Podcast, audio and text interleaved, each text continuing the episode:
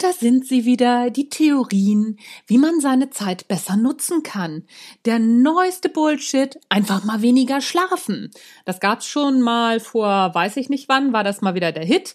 Und gerade ist es mir wieder bei Facebook bei einem sehr bekannten Kollegen über den Weg gelaufen. Die Rechnung dahinter, wer zwei Stunden weniger schläft, hat zwei Stunden mehr vom Tag, das sind 730 Stunden im Jahr, also ganze 30 Tage mehr von seinem Leben. Warum die Rechnung am Ende nicht aufgeht, erfährst du in dieser Folge.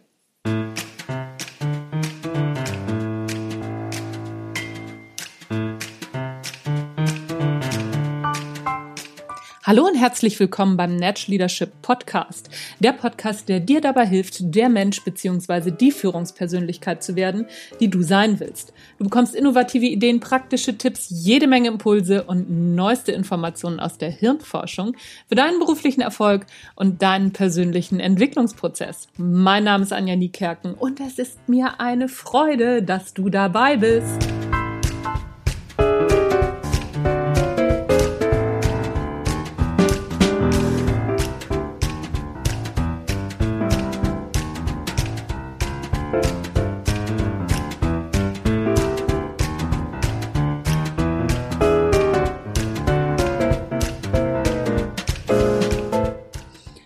Bullshit-Mythen.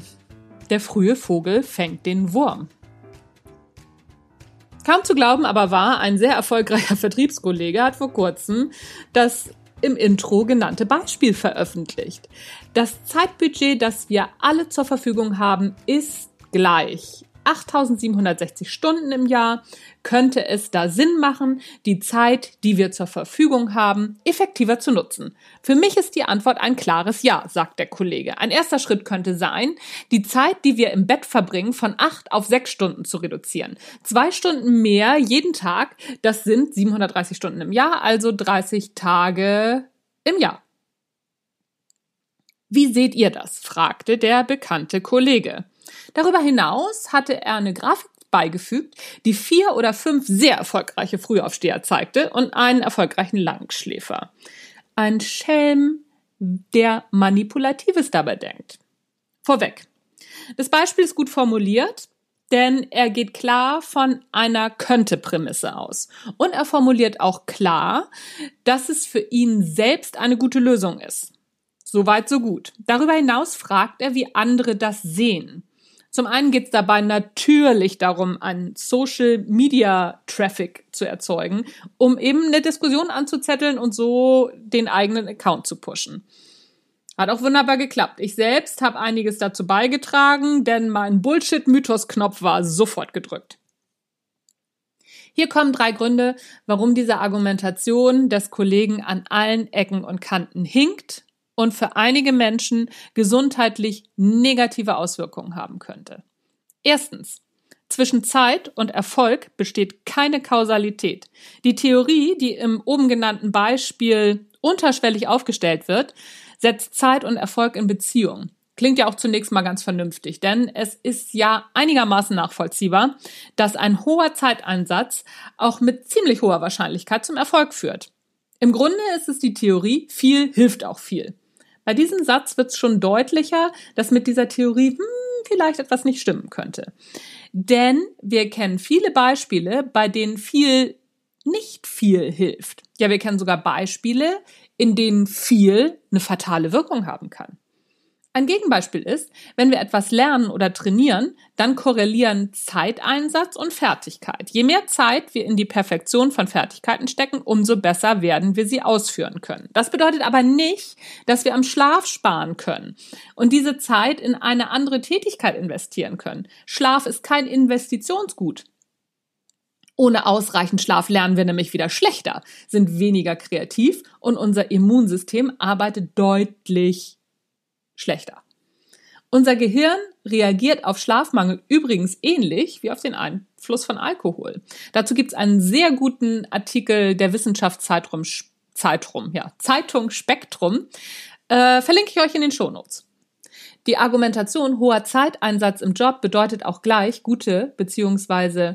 viel Leistung.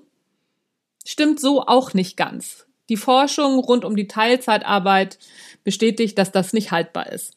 Zwischen Zeiteinsatz und Ergebnis im Job besteht kein direkter Zusammenhang. Es besteht aber ein Zusammenhang zwischen konzentrierter Arbeit und Ergebnis. Lasse Reingans, CEO der Digital Enablers, hat genau das in seiner Agentur umgesetzt. Er sagt, kein Mensch kann acht Stunden am Tag kreativ und effektiv arbeiten. Deshalb ist der Arbeitstag in seiner Firma nur fünf Stunden lang, bei vollem Gehalt. Und seine Mannschaft schafft in kürzester Zeit das gleiche Pensum wie zuvor in acht Stunden. Dazu habe ich mit Lasse mal ein Podcast-Interview gemacht, das verlinke ich dir auch in den Show Notes und es wird demnächst auch ein neues Interview mit Lasse geben.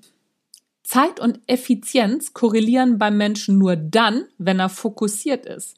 Und sich zu fokussieren funktioniert leider nicht unbegrenzt, sondern nur zeitlich begrenzt. Darüber hinaus sind Pausen und vor allem Schlaf immens wichtig, um sich zu fokussieren. Zweites Argument. Der frühe Vogel fängt nicht zwingend den Wurm. Robert Sharma hat mit dem Buch The 5 AM Club einen Bestseller gelandet. Überhaupt keine Frage. Und wie das mit Bestsellern oft so ist, glauben wir natürlich auch, was da drin steht, das ist das Nonplusultra. Sharma zeigt anhand vieler berühmter, erfolgreicher Menschen, dass Morgenstund Gold im Mund hat. Und was der Volksmund schon wusste, wird durch Sharma offensichtlich ganz eindeutig belegt. Das Problem ist nur, dass wir und auch Sharma nicht wissen, welcher Chronotyp die von ihm beschriebenen Personen wirklich sind. Es ist ziemlich wahrscheinlich, dass es sich bei ihnen um Lerchen handelt, also um natürliche Frühaufsteher. Kein Wunder, dass diese Menschen früh aufstehen und in den Morgenstunden auch am meisten Erfolg haben oder bestimmte Morgenrituale durchführen. Auch hier besteht nur ein scheinbarer Zusammenhang. Denn zwischen früh aufstehen und Erfolg besteht tatsächlich kein direkter Zusammenhang.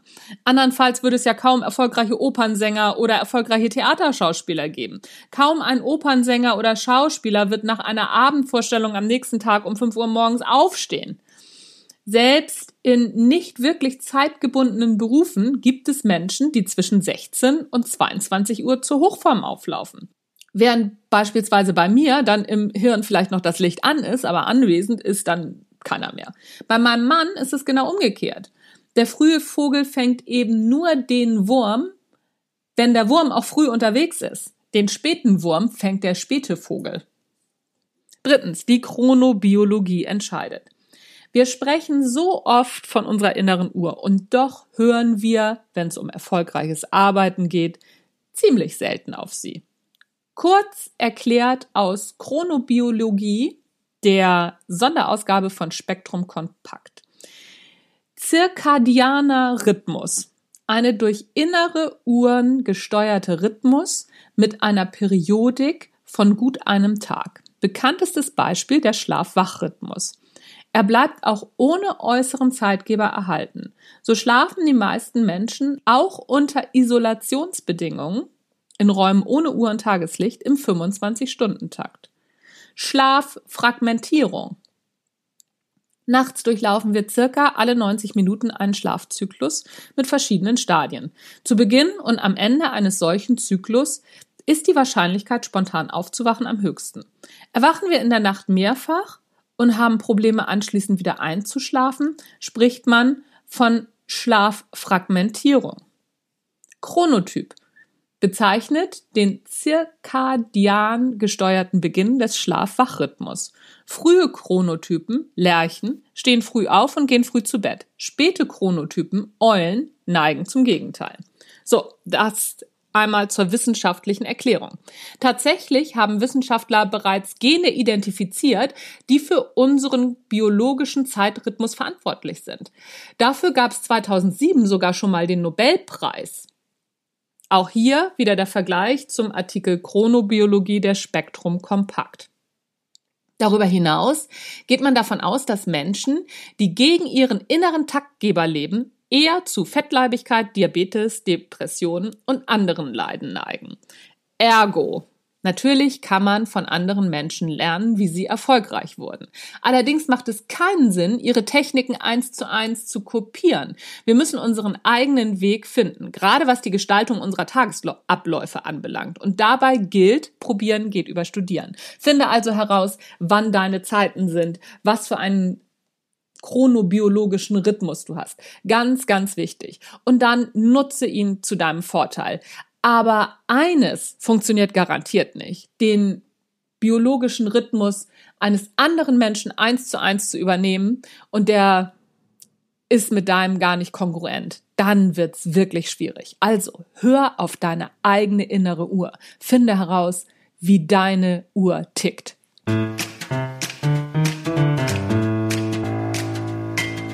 Das war's von mir für heute. Das war der Natural Leadership Podcast. Mein Name ist Anja Niekerken.